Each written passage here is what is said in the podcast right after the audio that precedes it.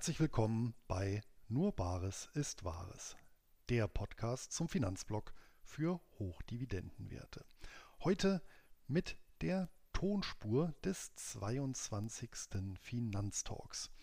In der ersten Folge unseres Formats in diesem Jahr haben wir darüber diskutiert, ob sich marktbreite Indizes systematisch durch entweder Einzeltitelauswahl oder die Bestimmung günstiger Handelszeitpunkte, also Stockpicking und Market Timing, schlagen lassen.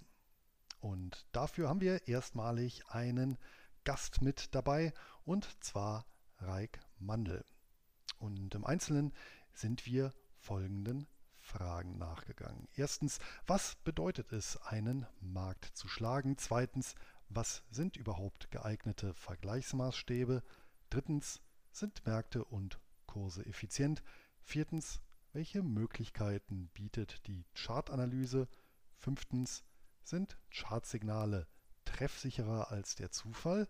Sechstens, wie lassen sich Rückschaufehler vermeiden? Und siebtens, welchen Zeitaufwand erfordert die Chartanalyse überhaupt?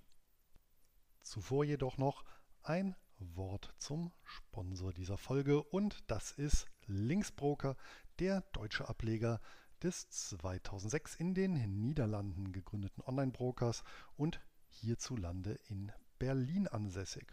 Ja, und Einkommensinvestoren, die Wert auf ein kostenloses Wertpapierdepot, günstige und transparente Gebühren sowie Zugang zu mehr als 100 Börsen weltweit legen, sind bei Linksbroker gut aufgehoben.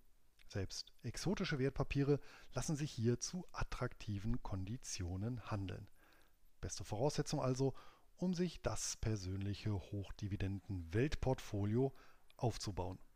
Ab 2000 Euro empfohlener Mindesteinzahlung sind Anleger dabei und selbstverständlich ist die Verbuchung von Dividenden und Zinsen ebenso kostenlos wie ein- und ausgehende Zahlungen. Und für alle Hörer meines Podcasts gibt es zur Depoteröffnung eine kleine Überraschung exklusiv unter nurbaresistwahres.de links. Und links wird LYNX geschrieben. Und damit gebe ich ab zum 22. Finanztalk. Ganz herzlich willkommen im Finanztalk und heute sind wir zu sechs unterwegs. Wir haben einen Gast mit dabei, den lieben Reik Mandel. Erstmal von uns allen an dich ein herzliches Willkommen, lieber Reik. Schön, hallo, dass du dabei bist. Ja, hallo. Dass wir heute mit dir darüber diskutieren werden, ob man mit Einzelaktien den Markt schlagen kann und ob ein aktiver oder ein passiver Investmentansatz interessanter, besser, sinnvoller, aus welchem Blickwinkel auch immer zu betrachten ist. Darüber werden wir uns austauschen. Und wir haben die Freude, im Bekanntenkreis meiner großartigen Kollegen darüber zu diskutieren. Das ist Dani Acker Geldfrau, ja, die als Finanzbloggerin vor allem Frauen dabei hilft, mit Finanzen so richtig durchzustarten, als Wirtschaftsjournalistin, als Expertin der Fintech-Szene unglaublich viel Wissen hat. Schön, dass du wie immer mit dabei bist, liebe Dani. Das Hallo, danke. ist die wunderbare Annette Weiß. Ähm, bei Annette steht die Finanzbildung ganz weit oben, sowohl hier oben als auch im Portemonnaie. Also von allem mehr haben ist Annettes Plan für ihre Kunden und ähm, ja, für die Menschen, mit denen sie zusammenarbeitet, die sie unterstützt. Und ja, auch Annette unterstützt uns heute wieder mit ihrem Fachwissen beim heutigen Finanztalk. Hallo und guten Abend. Dann haben wir unsere beiden Finanzblogger mit dabei, den Luis Pazos von Nur Bares ist Wahres, der ein der Experte, nicht ein der Experte für die Hochdividenden und für die Reiz ist und auch noch in vielen anderen Bereichen wirklich ein sehr, sehr tiefes Wissen hat. Bei dem könnt ihr lernen, wie ihr wirklich ein Einkommensinvestor durch Dividenden werdet. Herzlich willkommen, cool, dass du auch wieder mit dabei bist. Ja, schönen guten Abend. Übrigens am 22. zur 22. Folge des Finanztalks. Also Doppelschnapszahl. Hervorragend. Dann hätten wir vielleicht doch mal hier das Glas gemeinsam heben dürfen.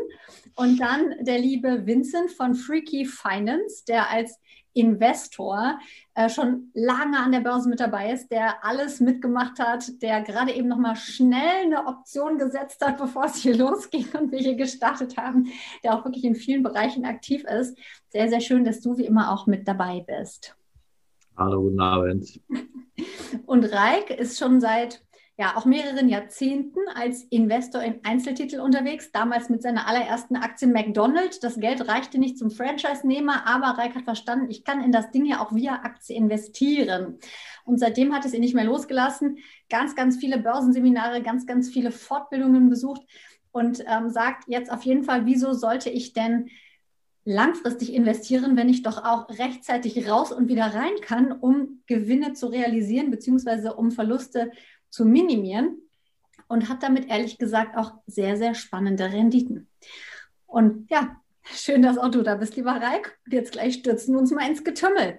Heute geht es nämlich darum, dass wir wirklich genau diese Frage mal auseinandernehmen und sagen, was ist denn der überlegene Investmentansatz? Wer von euch hat denn Lust, mal loszulegen? Also ich ja Gast bin, also ich sage mal, das hat ja nichts mit Überlegen zu tun. Das hat ja damit was zu tun, was wer möchte. Also ich habe ja nicht ohne, ohne, äh, ohne Grund hinten immer äh, zum Börsenseminar mein, mein äh, Surfsegel da. Und es gibt halt Leute, die gehen gerne surfen und es gibt halt Leute, die fahren ja ein Segelboot oder ein Motorboot und es gibt welche, die fahren eher ein Kreuzfahrtschiff. Und da muss man überlegen, was möchte man, was möchte man zur jeweiligen Zeit. Also das, da ist ja alles offen. Also das geht, ich bin gar nicht so ein, so ein Freund von besser oder schlechter, sondern eher zu fragen, was möchte ich denn? Äh, wie viel Zeit bin ich bereit zu investieren und was möchte ich möglicherweise haben. Und vor allen Dingen, was ich äh, so habe, ist eigentlich dieses eher aufklären, weil ich auch zehn Jahre, glaube ich, verpasst habe, erstmal überhaupt Börse, wo mich Leute ranbringen wollten. Ich habe jahrelang verpasst, Optionen mich mit dem Thema auseinanderzusetzen. Finde es immer schade. Also manchmal, auf Deutsch gesagt, braucht man wirklich von irgendjemandem den Tritt und sagen, jetzt guckst dir einfach an und wir machen mal. Und dann zu sagen, okay, nee, das ist nichts für mich oder ich mache es. Also Thema Krypto hast du mich ja auch noch nicht gekriegt und äh, so, da bin ich bei Annette ja vielleicht zu sagen, okay, jetzt sehe ich halt irgendwo ein bisschen kritisch, ist halt für mich kein Sachwert. Also da mögen andere anders drüber denken, aber das ist halt so, ist nicht mein Thema. Ich bin eher Sachwerte und da halt unterschiedlich unterwegs. Und da gucke ich mir halt alles an, was möglich ist und versuche, das Beste für mich rauszuholen. Also das ist mein Rat auch an alle. Jeder sollte sich alles angucken und dann für sich das raussuchen, äh, was passt oder halt auch mehrere Sachen nutzen. Ne? Was gibt es denn von euch anderen für Gründe, aus denen ihr euch ganz aktiv entschieden habt, eben nicht zu sagen, okay, das ist meine passende Strategie, ich will in Einzelwerte gehen, sondern dass ihr sagt, ähm, ich time den Markt eigentlich nicht, sondern ich gehe in the long run mit dem Markt mit ähm, ja, und begebe mich nicht in diese Strategie.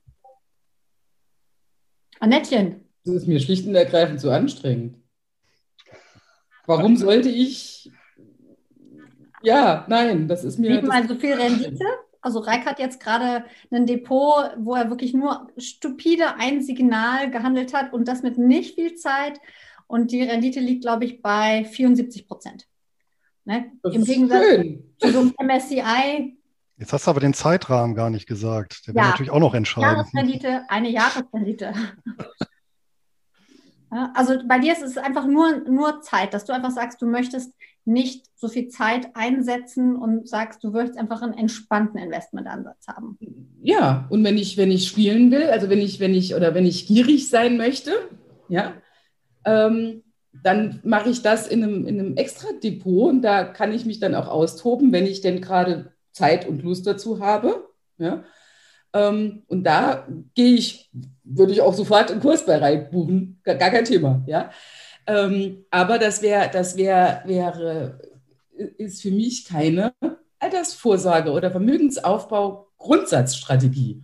Das ist für mich nichts für, für Anfänger, für Leute, die kleine Kinder haben und keine Zeit und keinen Bock und die keine Zeit und keinen Bock, Ausrufezeichen, ähm, und die ein, ein, anstrengendes Leben haben und die sich mit der, mit der Thematik auch überhaupt nicht beschäftigen wollen, weil sie überhaupt keine Lust dazu, also keine große Lust dazu haben. Ähm, dafür, ja, nee, aber für, für, für Leute, die, da bin ich, bin ich vollkommen bei Reik selbst auch, ähm, die, die, da, die da Spaß dran haben, ja klar, warum nicht? Jetzt die, die, meine, meine Gegenfrage. Also, ich habe ja eigentlich eine Hausbaufirma. Also, wir müssen dieses Jahr noch 14 Häuser, 13, das erste ist schon fertig. Also, wir müssen dieses Jahr noch 13 Häuser bauen. Äh, also, was ich nicht habe, ist ja Zeit. Mhm. Parallel, weißt du, bin ich ja mit Immobilien unterwegs, also selbst das noch auch in eigener Verwaltung. Also ich habe wirklich, wirklich keine Zeit. Und ich habe keine Zeit zu spielen an der Börse. Börse ist für mich ein Investmentansatz. bin ich sicherlich nicht so lange unterwegs wie mit Immobilien und handle da anders, weil natürlich ja, seit man ein Haus oder eine Wohnung zu verkaufen, gut, gibt ja auch welche, die flippen Objekte, mache ich auch nicht. Da bin ich eher noch länger irgendwo unterwegs. Aber was wäre denn, wenn es keine Zeit kosten würde oder wenig Zeit kosten würde? Würde es mich, muss ich es ja trotzdem erstmal lernen. Ja, aber wir kommen ja, also wir können ja irgendwo mal Bildschirm teilen. Also sagen wir, wir haben ja uns immer was auf dem Flur irgendwo unterhalten. Äh, äh, wir sind die Eva kann ja vielleicht auch noch was zu sagen, was möglich ist. Oder wenn ich mitgekriegt habe, Vincent hat vielleicht eine Option geschrieben. Äh, denke ich, ist ja auch nicht so stressig, Optionen zu schreiben oder Prämien zu verdienen irgendwo. Ne? Also da bin ich ja noch nicht so lange dabei, aber ich finde mit den Prämien verdienen nicht, nicht schlecht. Und wenn du weißt, was du tust, und vor allen Dingen, was ich ja gelernt habe, auch nach zehn Jahren des Experimentierens, also ich verstehe diese Sichtweise, wenn man noch nicht weiß, was man tut und das nicht gelernt hat, aber die klare Aussage von eben, wo ich aus Dankbarkeit das Seminar irgendwann wiederholt habe, ein teures Seminar, eine Woche oder das erste Mal oder zehn Tage, danach hat es dann bloß noch sieben Tage gedauert, ist zu sagen, Börse muss langweilig sein, Börse muss duplizierbar sein. Und wenn du das hinkriegst, dann fällt dieses Rumspielen weg, dann fällt Stress weg und dann fällt viel Zeit weg. Und äh, meine Version, das ist jetzt übertrieben, aber das ist natürlich genau, um, um die Leute anzupieken, sagt man, sich einfach damit zu beschäftigen wer surfen lernen kann, wer Skischule fahren äh, machen kann, wer Motorradfahrerlaubnis, wer eine normale Fahrerlaubnis machen kann, kann Börse. Und eigentlich muss Börse so einfach sein. Da kommen wir vielleicht nachher noch in Bildern. Das ist übertrieben, aber einfach nur mal den Gedanken zuzulassen, dass jedes Kind, was Ball spielen kann, Börse kann, wenn man es ihm erklärt und wenn man es zu zwingt, immer nur das Gleiche zu tun das ist inzwischen meine, meine Sicht der Dinge. Da hängen mehr Sachen dran. Aber nur mal diesen Gedanken zuzulassen, auf diese bekloppte, in Anführungsstrichen, was ich jetzt sage, einfach mal sich anzugucken. Hat bei mir zehn Jahre gedauert, bis ich diese Gedanken zugelassen habe. Also seit zehn Jahren mache ich diesen Ansatz, aber es hat auch zehn Jahre gedauert, bis ich zu dieser Erkenntnis gekommen bin, weil ich vorher auch vielen Leuten nicht zugehört habe. Leider muss ich heute sagen. Ne? Ja gut, aber das, das, ich meine, das steht ja außer Frage. Ja, ich meine, äh, letztendlich äh, inklusive Depoteröffnung kann ich ab einem Euro pro Ausführung mittlerweile in einen Welt-ETF äh, investieren. Also da ist ja nun wirklich die Eintrittsschwelle äh, niedriger geht ja gar nicht mehr. Ja, und von der Bequemlichkeit auch. Der springende Punkt, das ist ja auch das Thema, ist ja, ist der Markt zu schlagen. Und hier müssen wir natürlich auch zwei Sachen unterscheiden, weil wir jetzt natürlich auch das Ganze ein bisschen ähm, zusammengeschmissen haben. Auf der einen Seite haben wir das lupenreine Investieren, das heißt die Veranlagung in Wertpapiere. Ja, auf der anderen Seite, weil wir es jetzt auch erwähnt haben, beispielsweise das Thema Optionen. Das darf ich natürlich auch nicht in dem Sinne kombinieren, weil Optionen ist eben, also zumindest aus meinem Verständnis heraus, ja kein zumindest passiver Investmentansatz, sondern das ist für mich schon ein, äh, wie ich es immer auch in den Seminaren oder Webinaren nenne, ein Mikrobusiness. Also ich muss dann ja. schon täglich immer ein bisschen Zeit investieren. Ja, und ähm, wir hatten ja auch mal diesen Vergleich äh, hier bei, bei, bei einer Runde gebracht, dass ich mich da eben als Versicherer äh, positioniere, wenn ich zum Beispiel, das was Vincent ja auch macht, Optionen verkaufe. Ja, aber das muss ich ja trennen. Jetzt geht es ja, die, die Kernfrage, die wir ja haben, ist es im Prinzip möglich, wenn ich so ja, im Prinzip so den Durchschnitt des Weltmarktes nehme, dass ich durch gezielte Auswahl das langfristig und systematisch stoppe. Das ist ja das Entscheidende. Dass es einmalig möglich ist, ist gar kein Thema. Ne? Im letzten Februar und März habe ich auch ganz locker die Weltmärkte, die Weltaktienmärkte getoppt und das mit einem Sparbuch. Ja? Also, aber das ist ja nicht ne? Überrendite von 40 Prozent, ja, äh, ja, in einem Monat. Ne? Also davon reden wir natürlich nicht, ne? sondern ähm, die Frage ist ja, das ist ja die Gretchenfrage, die ja im Prinzip seit ja letztendlich Jahrtausenden äh, die Märkte bewegt oder die Marktteilnehmer bewegt, ja, bin ich schlauer als der Rest? Oder wie stelle ich es an, schlauer zu sein? Geht nicht schlauer, sondern sag mal, um kontinuierlich das Gleiche zu machen. Wenn, äh, wir können ja vielleicht mal Bildschirm teilen. Also ich habe ein paar Folien mal gemacht, die können wir ja mal vielleicht einfach durch, durchdiskutieren irgendwo. Dann kommen wir vielleicht ich würde gern vorher noch mal klären, von was wir hier eigentlich genau sprechen, ähm, Raik. Äh, also von Daytrading oder von äh, Handeln von Einzelaktien nach welcher äh, Analyse, Fundamentalanalyse, Charttechnik. Ähm, das würde ich gerne noch mal klären, weil das ist mir nicht klar. Okay, ja gut, das, das sind die anderen.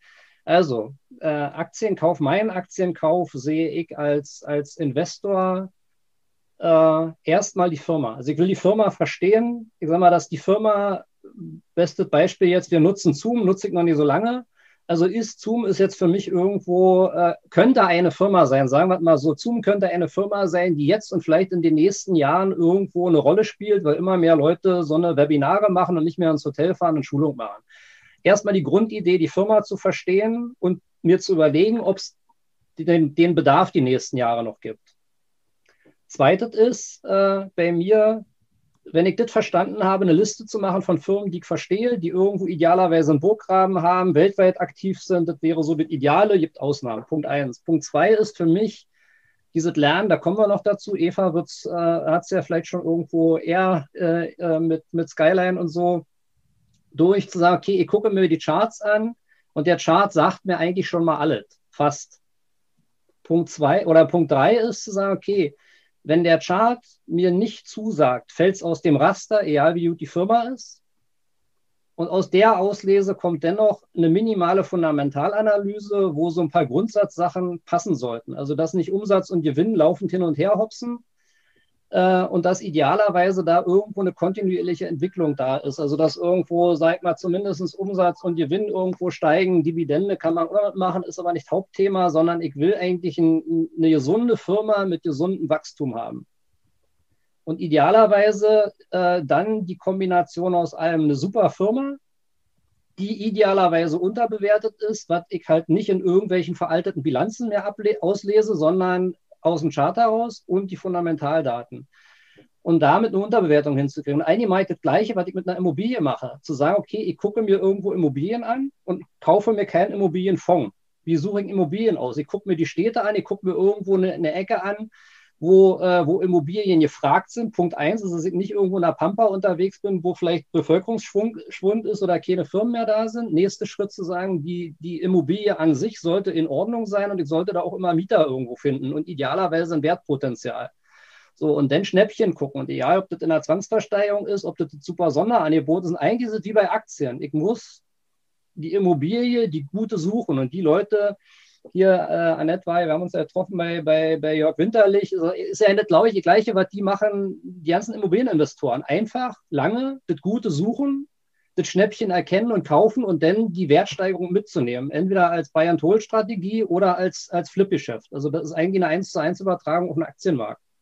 Aber Ganz kurze Zwischenbemerkung, hinkt der Vergleich nicht deutlich? Warum? Weil der, ja, weil der Immobilienmarkt einfach ein relativ ineffizienter, nicht transparenter Markt ist, relativ gesehen. Und der Aktienmarkt, ich meine, wie viele Aktien haben wir weltweit? Um die 60.000, äh, halbwegs liquide Aktien 20.000 und auf die stürzen sich weltweit jederzeit Millionen von Analysten, Bloggern, Bankern, äh, Fondsmanagern ja, mit, mit Hightech, was unsere Möglichkeiten weit, weit übersteigt mit Insider-Informationen. Ähm, das heißt, hier haben wir schon eine sehr effiziente ähm,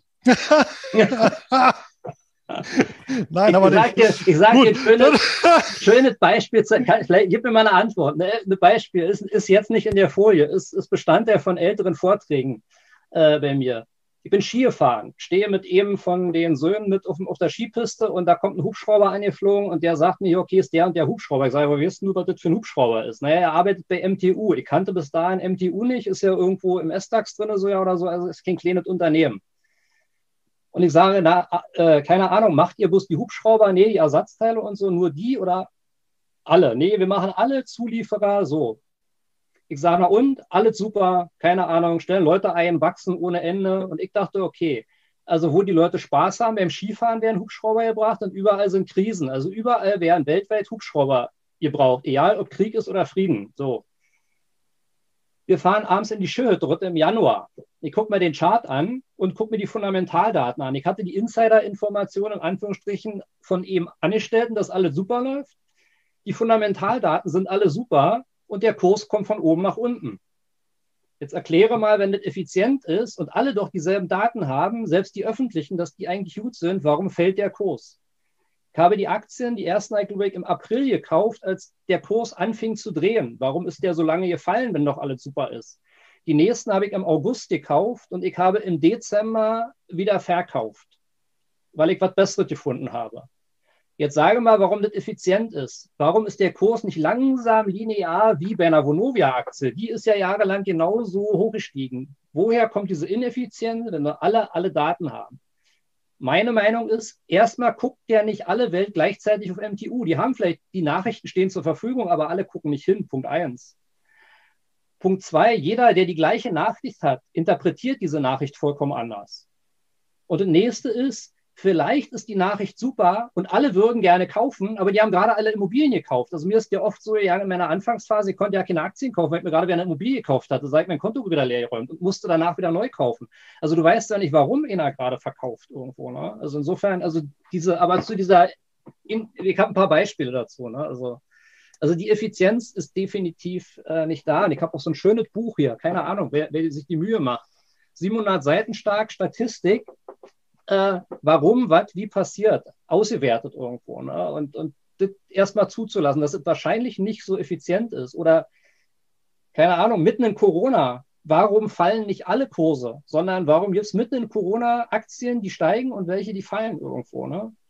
Warum steigen, warum steigen Aktien noch, obwohl sie eigentlich schon vollkommen überbewertet sind und irgendwelche, die fundamental unterbewertet sind, aus der Branche nicht irgendwo? Nicht auf dem Schirm, nicht in den Nachrichten, keine Ahnung. Ich weiß es nicht. Ja, aber Reik, die Antwort kennst du doch. Was denn? Ja, die Antwort kennst du auf die Frage, die Antwort kennst du doch, weil eben die Erwartungen andere sind.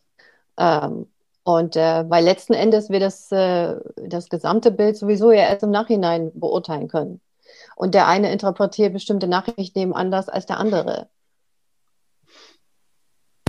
Der Kurs ist ja auch zu jeder Zeit einfach nur eine Schätzung aller Marktteilnehmer. Und logischerweise muss es widerstrebende Vorstellungen geben, logischer, weil sonst gäbe es ja nur Käufer oder nur Verkäufer. Und dann käme ja gar kein Kurs zustande. Das ist ja absolut logisch. Ja. Ja, aber aus diesem Zusammenspiel resultiert, und ich meine, das ist ja nun auch durchaus eine Erkenntnis der akademischen Lehre seit Dutzenden Jahren, von Eugene Farmer bis jetzt hier, weiß ich nicht, Professor Weber, über Burton Mankiel, über, weiß ich nicht, Gerd Kommer. Ähm, ja, also da, eine Fülle von hochgradig, würde ich mal sagen, kompetenten Wissenschaftlern, die äh, zumindest eine annähernde Effizienz ohne Insider-Informationen nahelegen. Und ähm, vor allem, was ja auch noch ähm, dazu kommt, 90 Prozent des Handels wird ja über institutionelle oder durch institutionelle abgewickelt und nicht durch Privatanleger.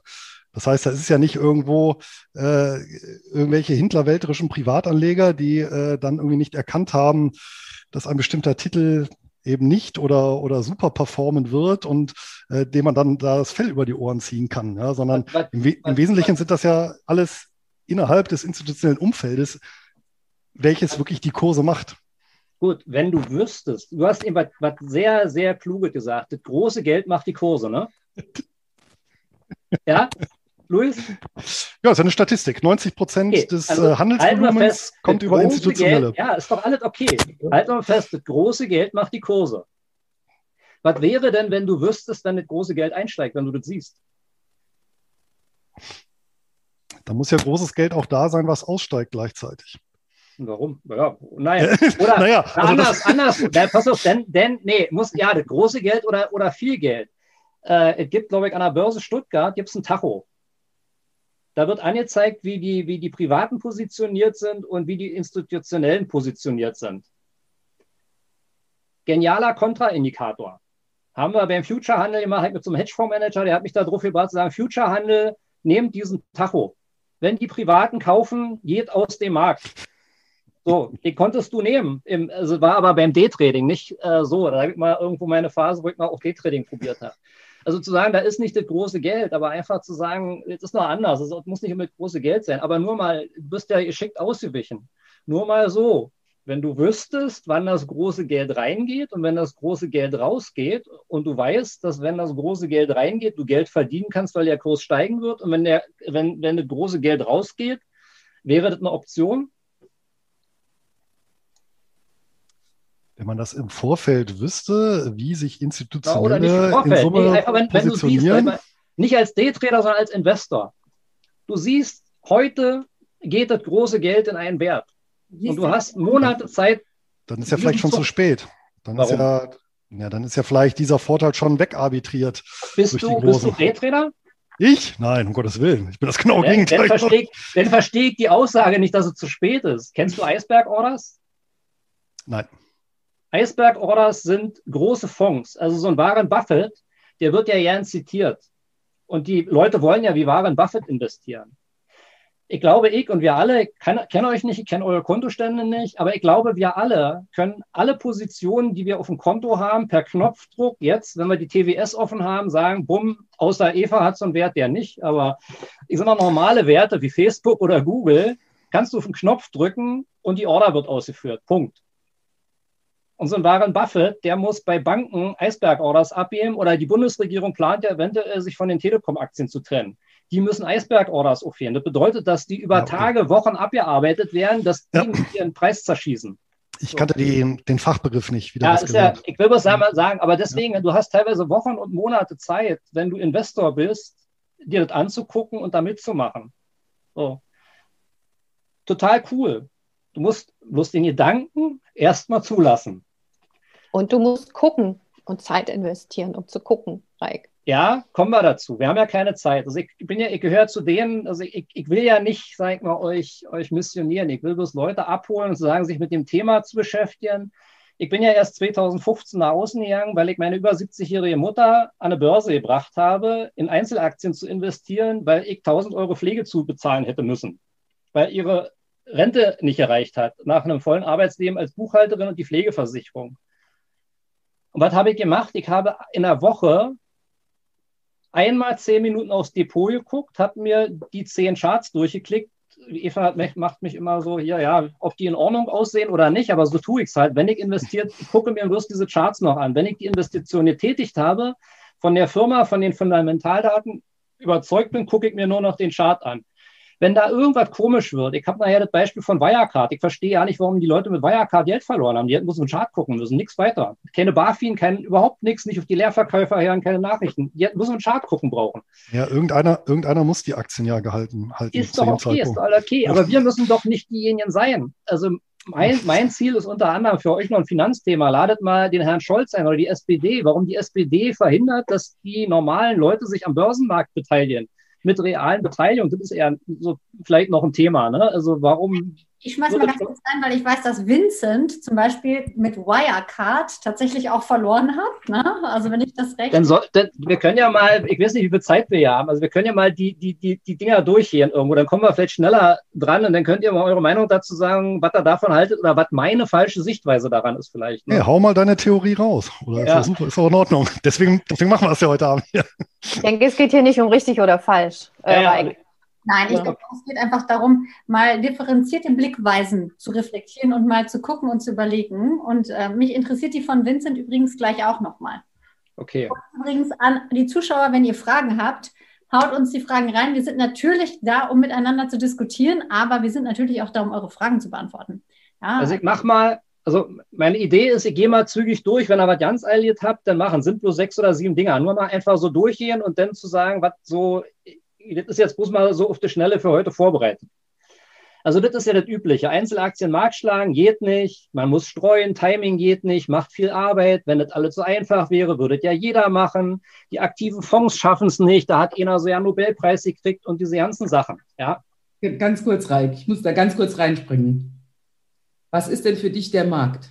Genau, deshalb mag ich es in Anführungsstrichen weil das geistert da draußen als Totschlagargument. Für mich gibt es keinen Markt. Was ist denn der Markt? Deswegen habe ich es in Anführungsstrichen gemacht. Für mich gibt es überhaupt nicht den Markt. Punkt. Für passive Investler sehr wohl. Okay. Allein, allein hier ist der Haken. Du hast mit allem recht, aber du vergleichst Äpfel und Birne. Mal sehen, mal sehen, mal sehen. Mach, mach mal weiter. Mal sehen, mal sehen, ob das wirklich so ist. Äh, äh, ach so, jetzt nochmal die Was wäre, wenn. Wenn es einfacher, einfach gehen würde und duplizierbar wäre, könnte man es denn nicht machen.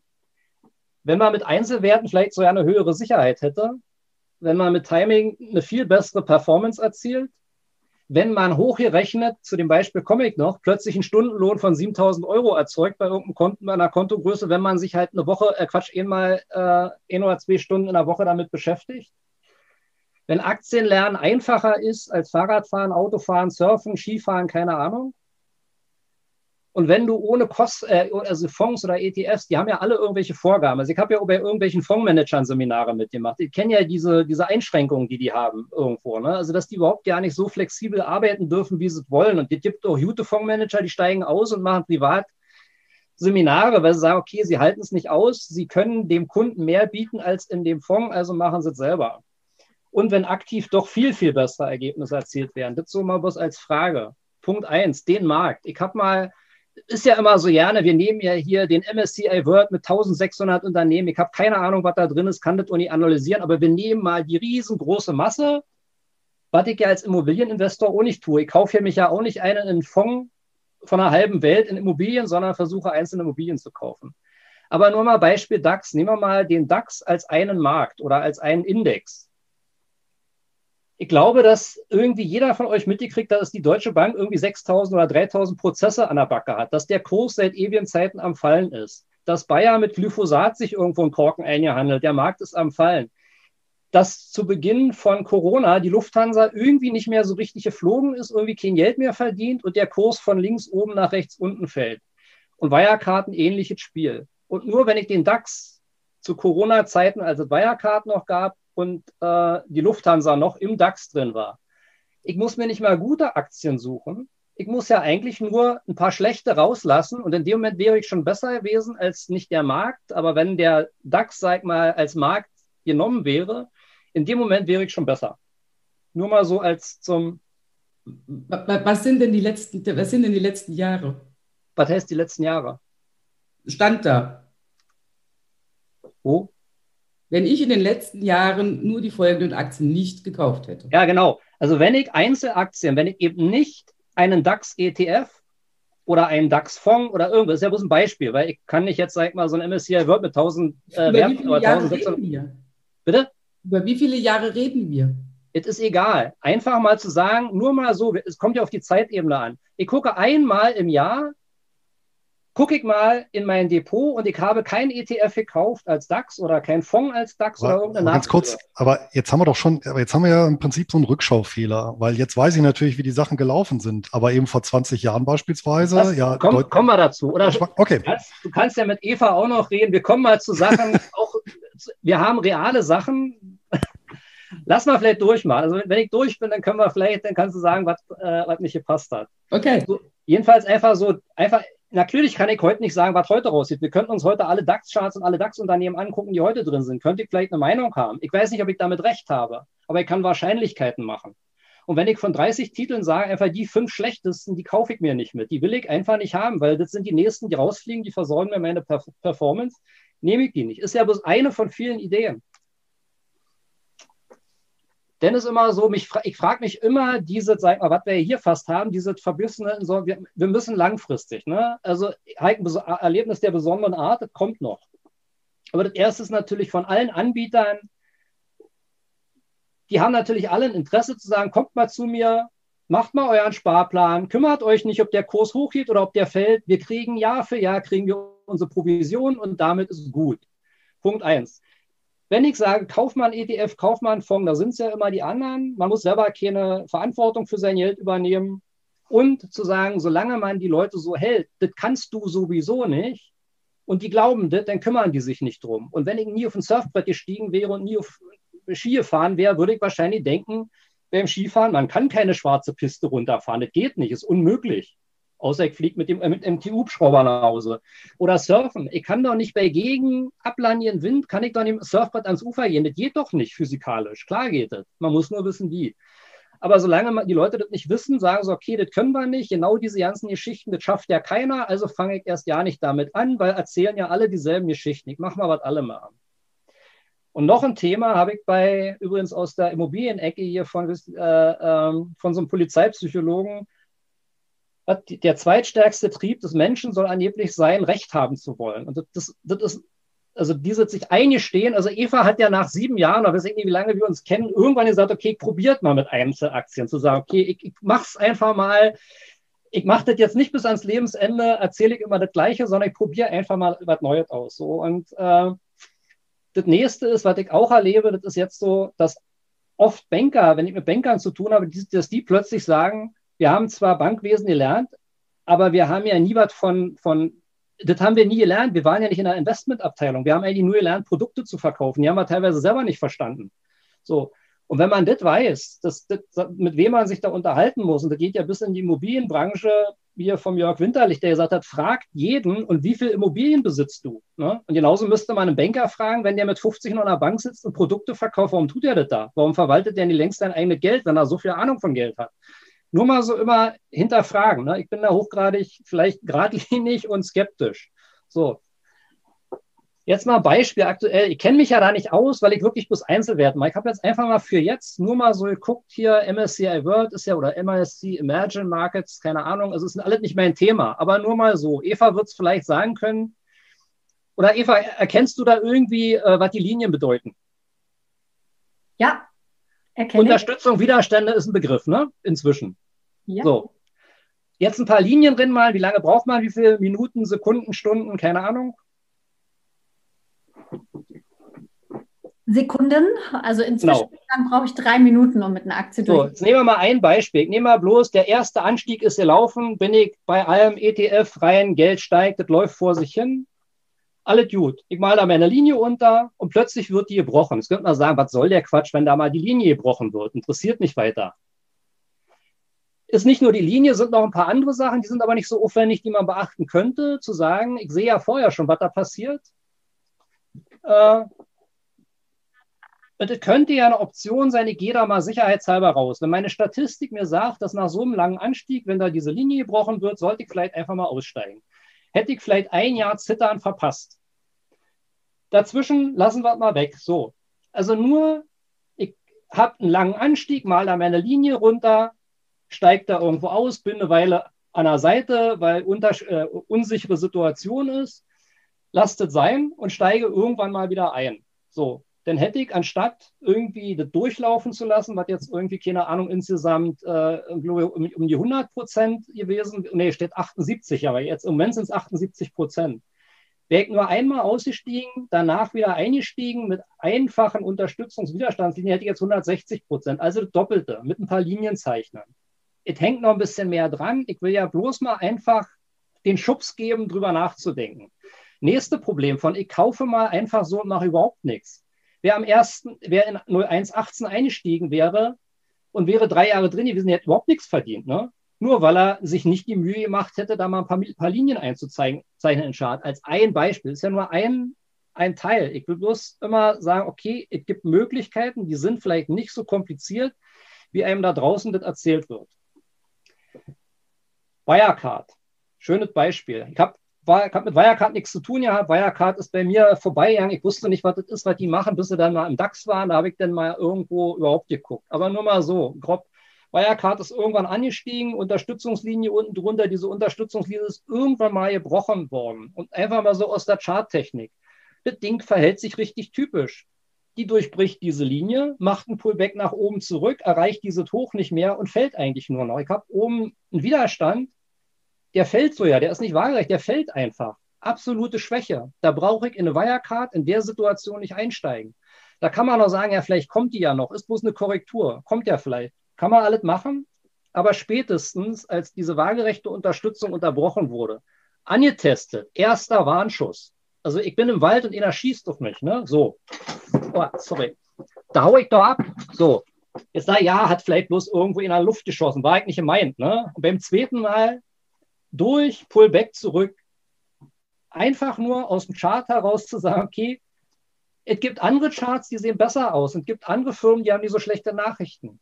Sollte eine Überlegung sein, vielleicht mache ich einfach was anderes. Ich muss doch, hatten wir vorhin 20.000 Aktien. Warum muss ich in dem Ding mitmachen? Lottospiel.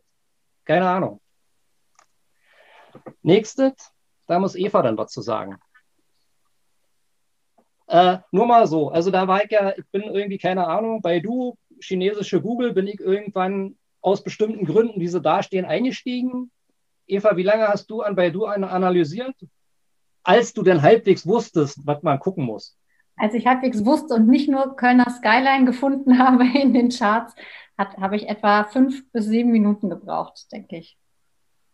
Und ich mache mal den Spaß hier. Das ist irgendwie heute oder gestern, ne? Ja, ich bin am 30. September rein und hatte am Freitag 172 Prozent. Und mit einer relativ, sag mal genau, das sagen, okay, Firma verstehen, weltweit aktiv, vernünftige Zahlen, im Chart eine Linie gemalt. Soweit man bei Chinesen äh, noch von vernünftigen ist, Zahlen reden kann. Ist doch alles bloß Beispiele. Ich, klar, wir können immer ja. dagegen. Ich sag mal, Luis, mein Rat ist wirklich, ich will, macht, was ihr wollt. Ich habe zehn Jahre, muss ich sagen, genau so argumentiert und habe irgendwelche Sachen nicht geglaubt irgendwo. Und seit zehn Jahren mache ich es in, in, in, in der Richtung, immer mehr verfeinert. Ich höre mir die Sachen an. Ne? Also ich ja, gehe ähm, regelmäßig zu Seminaren und höre mir das an. Und wir können es mit jeder x-beliebigen Aktie, äh, Aktie probieren. Noch ein Beispiel. Google ist ja vielleicht ein Begriff.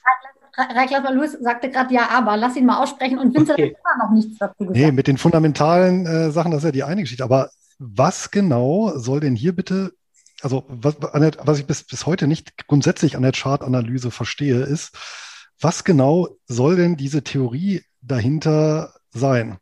Warum in Teufels Namen sollen irgendwelche Markierungen auf einer äh, Zeitstrecke äh, die teilweise Monate oder Jahre zurücklegen, Aufschluss darüber geben, wo sich ein Kurs in, die, in der Zukunft hin entwickelt. Also das ist äh, mir ehrlich gesagt bis heute, bis heute absolut schleierhaft. Okay. Und, und, und, dann ist halt die nächste Frage, naja, wenn die Chartanalyse hier so wunderbar funktioniert, dann könnte man ja auch außerhalb der Börse super viele Anwendungsfälle ja. für Zeitreihen finden, von Konjunkturen über die Fieberkurve und. Keine Ahnung, ist nicht mein Thema. ist, ist nicht mein Thema. Aber ich sage mal so, dass Google halbwegs vernünftige Zahlen hat, vielleicht irgendwie besser als die chinesischen. Zumindest bekannter und transparenter okay. als die Chinesen. Das auf jeden Fall, ja, ja. So, aber nur mal so. Also ich bin irgendwann, bin ich mal irgendwie zu Corona, als die, als äh, ist ja Google Chart hier, glaube ich, fünf Jahre so. Ich bin irgendwann mal aus Google ausgestiegen, wie aus vielen, vielen Werten zu Beginn von Corona. Leider auch etwas spät, aber ich habe rigoros mein komplettes Depot Anfang zu oder mitten in Corona verkauft, als ich gemerkt habe, das wird irgendwie vorläufig nichts mehr. So.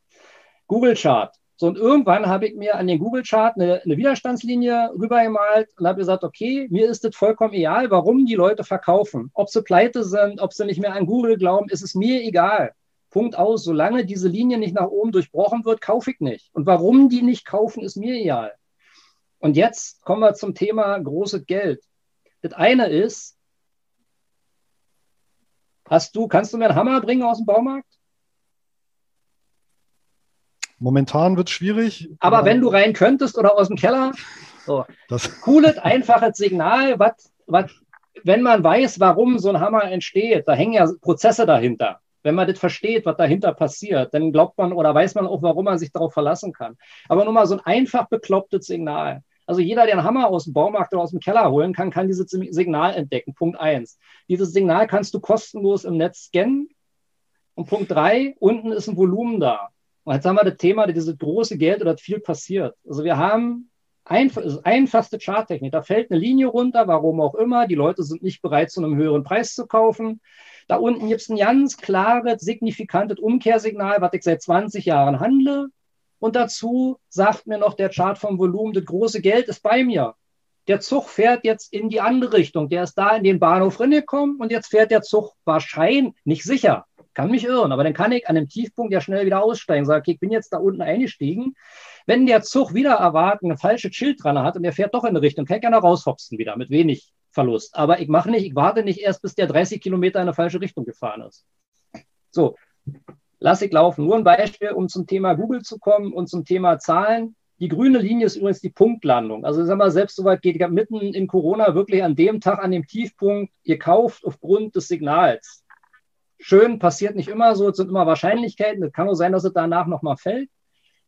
Aber ich sage mal so, das Ergebnis wäre doch besser, als zu sagen, ich wäre drin geblieben und hätte jetzt ein Jahr lang plus minus null. Also ich denke, mein Ergebnis ist irgendwie besser, als wenn ich einfach in Google irgendwo seit Corona drin geblieben wäre. Und ich habe es ja real so gemacht. Ja, wenn es ausschließlich, ganz kurz, wenn es ausschließlich Google wäre, äh, dann ja. Nur das nächste Thema ist ja unter den 20.000 oder nehmen wir meinetwegen 1000 Aktien, die ich als die ich vorselektiert habe, ja, äh, sonst habe ich ja hier letztendlich dann auch hier irgendwie so eine Art Survivorship Bias, ja, also dass, dass, dass ich mir die, die positiven äh, Charts, da wo genau das eintritt, ja, die Wetten, die aufgegangen sind, äh, rausziehe. Ja, man müsste ja theoretisch äh, über viele Zeiträume, viele Charts vergleichen und sagen, ja, okay, äh, ist das tatsächlich in 50 Prozent der Fälle, dass so ein Hammer dann auch wirklich hammermäßig nach oben geht oder wird es dann auch mal zum Rohrkrepierer? Dürfte ja wahrscheinlich auch hin und wieder passieren. Richtig. Aber ich sage mal so, äh, du hast, also ich habe ja extra ein Wikifolio, weil genau diese Diskussion, ihr erzählt ja immer gleich, kommt ja immer gleich, geht nicht, funktioniert nicht, keine Ahnung. Ich habe ein Wikifolio rausgebracht, ne? das ist übrigens mit den 74 Prozent. Hat mich irgendwo insgesamt eine Stunde gekostet. Nicht die Eröffnung des Wikifolios, sondern die Auswahl der Aktien. Ich habe nichts weiter gemacht als mit einem kostenlosen Tool abends mir die Hammersignale anzuzeigen habe mir die Hammersignale angeguckt und habe gesagt, ich gucke mir noch die Firma an, verstehe die Firma, verstehe das Geschäftsmodell und habe nur Hammersignale gekauft, nichts weiter, wie die Folie draus gebaut. So. Und dann gucke ich mir so lange den Chart an, bis die, ob der Zug in die richtige Richtung fährt. Klar ist da mal einer bei, funktioniert nicht. Hammersignal fällt die. Gut, aussteigen, nächste. So. Und dann lasse ich den Zug fahren. Und wenn da das Umkehrsignal kommt, gibt es ja Umkehrsignale auch so, dann gehe ich halt raus. Klar kann ich mich irren und Ding läuft weiter. Also Eva hat mehr mit bei Du verdient als ich, weil ich bin zu früh ausgestiegen. Ich dachte, das Umkehrsignal. Ich bin halt ausgestiegen, so. Passiert. Aber es geht um die Wahrscheinlichkeit, liege ich öfter falsch als richtig. Punkt. So. Und das immer wieder öfter richtig liegen als falsch, bringt halt die Rendite vielleicht. Und du hast ja, sag mal, ich, ich fange nicht an, irgendwo möglichst 30 Prozent Minus auszusitzen und fange dann erst an, ob ich zu, verkauf, zu verkaufen, sondern eigentlich eher, eher, eher vorher. Aber wir können es mit zig Aktien machen. Also ich mache es ja wirklich nur nicht erst seit, seit gestern. Vielleicht kann Eva, äh, Eva ja auch noch drei Worte zu sagen, ob sie denn zumindest im Ansatz erkannt hat, dass das gehen könnte irgendwo. Ne? Ich will ja nicht sagen, dass es das geht. Das ist ja noch nicht, kann man wieder sagen, sie macht es ja noch nicht 30 Jahre, ich mache es auch noch keine 30 Jahre. Kann man alles sagen, aber es gibt genug Bücher und genug Leute, die es machen und es gibt ja so ja, ja, einen Verein, der nur das macht. Mhm. Hier, noch was Kritisches, warum ich so kritisch bin oder so, so, so ein bisschen dagegen laufe. Ich würde gerne noch mal was zwischenfragen, ja? wenn ich darf. Ja. Ähm, Reik, ich finde das ja alles äh, äh, super interessant und wenn es so funktionieren würde mit extrem wenig Aufwand und so, finde ich das fände ich das super geil. Deswegen würde ich von dir wirklich gern mal wissen. Ähm, du machst das jetzt seit über 20 Jahren, habe ich jetzt gelesen. Ähm, du hast du, ne, du hast ja mhm. deine Auswertungen. Also ich würde gern wissen, in welchen Größen von welchen Größenordnungen wir hier reden. Ähm, handelst du sechsstellig, vielleicht auch siebenstellig? Ähm, handelst du fünfstellig, vierstellig, dreistellig äh, und welche Performance hast du tatsächlich über die Jahrzehnte, das finde ich wirklich interessant, über die Jahrzehnte im Portfolio und auch gern mal jetzt ohne die Lernphase, was du wirklich an Zeit aufbringst, weil ich das, das, das finde ich, ist ein, ist, ist, ist nicht von der Hand zu weisen, du musst da dranbleiben. Also das würde ich gern wirklich mal in Zahlen wissen. Performance pro Jahr über zehn Jahre, äh, weil du hast ja mit Sicherheit auch Verluste und tatsächlich dein Zeitaufwand. Mal abgesehen von ganz vielen anderen Sachen. Das mhm. okay. Also Punkt eins. Das erste ist, sag ich mal, dass ich irgendwie, also früher sehr viel experimentiert habe. Ich experimentiere jetzt auch noch irgendwo rum, also dass man es nicht so eindeutig sagen kann. Das, das, das einfachste oder beste ist vielleicht, da habe ich die beste Inventur, ist eigentlich das äh, von, von meiner Mutter, weil da ist wirklich, also das ist kein Optionshandel, kein Futurehandel, kein irgendwie sonst was für Sachen bei gewesen sondern wirklich nicht mal hier äh, bei, bei IB, sondern wirklich bei einer ganz normalen Hausbank, wo ich nicht mal alles machen kann. Haben wir zu Beginn zehn Positionen gekauft. Das war einmal ein bisschen aufwendiger, wirklich, sag mal, von vielen Aktien zu sagen, welche zehn Aktien soll es werden, um eine gewisse Diversifizierung hinzukriegen. Das war in einem Monat erledigt und dann habe ich ja irgendwie zwei Jahre lang die Pflege von meiner Mutter von dem Konto bezahlt. Ich habe von einem 30.000 Euro Konto, das war halt nicht so groß, jeden Monat 1000 Euro entnommen. Ich habe insgesamt irgendwo 22.000, 24.000 Euro bezahlt und danach waren die 30.000 Euro noch drauf. Also ich glaube irgendwie so um die 30 Prozent Rendite per Anno. Das zum Thema Ergebnis. Überschaubar, sag ich mal, eigentlich sollte es besser werden. Und das nächste, der Zeitaufwand, hatte ich ja beschrieben. Also der Zeitaufwand war am Anfang wirklich diese Depot zu eröffnen, diese Aktien zu kaufen und danach mich einmal in der Woche oder alle 14 Tage, Donnerstag oder Freitag mal hinzusetzen und zu sagen, ich klicke einmal mit dem Chartprogramm diese zehn Aktien, die ich in der Liste drin hatte, klicke einmal die Charts durch. Und in der Inventur war es so, dass ich in den zwei Jahren, wo wir das betrieben haben, ungefähr alle zwei Monate einmal äh, einen Wert getauscht habe. Aber Zeitaufwand, ja, keine Ahnung. Also wenn es eine Stunde im Monat war, war es viel. Darf ich auch mal was fragen? Hm? Ja, und zwar ähm, hattest du jetzt gesagt, dieses Mutterdepot, wie lange lief das? Zwei Jahre oder? Ja, oder? ja okay, das ist jetzt ja auch kein Aussage. Ist kein, kein, kein Zeitrahmen, nee, nee.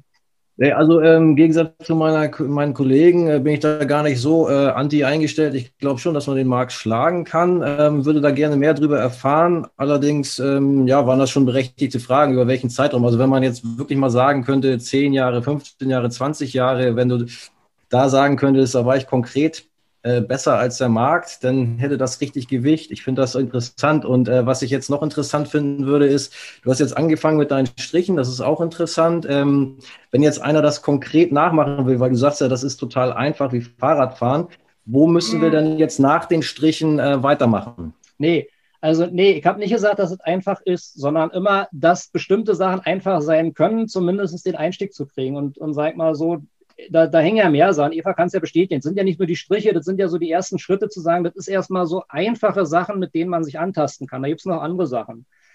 Und eigentlich, ja, die wollte ich, die wollte ich erfahren, ja. Ja, also du kannst, du hast, äh, du hast das Thema Markttechnik, höhere Hochs und höhere Tiefs. Du hast das Thema Zeiteinheiten. In welcher Zeiteinheit bin ich unterwegs? Bin ich auf zehn Jahre ausgerichtet, gucke ich mir einen Zehn-Jahres-Chart an oder bin ich im Jahr unterwegs? Also das war auch ein langer Lernprozess, um mir zu sagen, okay, ich gucke mir die langen Zeitebenen an und arbeite mich runter und sehe in einer untergeordneten Zeiteinheit, wann, die, wann da sich etwas tut, wenn sich etwas ändert. Thema Markttechnik, da kommen wir zu diesem Beispiel. Ne? Also dieser fallende Kurs, also vergleiche ich immer mit so einem Kind. Wenn ein Kind oben an der Treppe steht und lässt einen Ball fallen, und dieser Ball kriegt keine neue Energie. Oder sprich, wenn man es als Chart nimmt, wenn der kein Geld als Energie kriegt, fällt der einfach die Treppe runter. Und der, der hat immer tiefere, tiefere Tiefs und tiefere Hochs. Und für mich wird dieser Ball erst interessant, wenn der anfängt, die Treppe wieder hochzuhopsen, weil dann hat der von irgendwoher Energie gekriegt. Und Energie am Aktienmarkt bedeutet, der hat Geld gekriegt. Also die Leute sind bereit, jetzt wieder mehr für einen Wert zu bezahlen, als sie es vorher gemacht haben. Also vorher ist ja immer irgendwas immer billiger geworden. So. Aber da gibt es zig Signale, Volumen, du hast tausend Indikatoren, du hast gleitende Durchschnitte und da muss man von diesen tausenden Sachen, die du auswählen kannst, muss, also wir sind im Börsenverein in Berlin, sind wir 120 Leute. Ich glaube, jeder macht da was anderes. Also ich bin mal mit drei Leuten ähnlich zusammengekommen. Wir haben was Ähnliches gemacht. Aber ansonsten, jeder arbeitet mit anderen Indikatoren, mit anderen. Man muss seins irgendwo finden. Aber letztendlich also wer kontinuierlich macht, findet halt seine Sachen dazu irgendwo. Ne?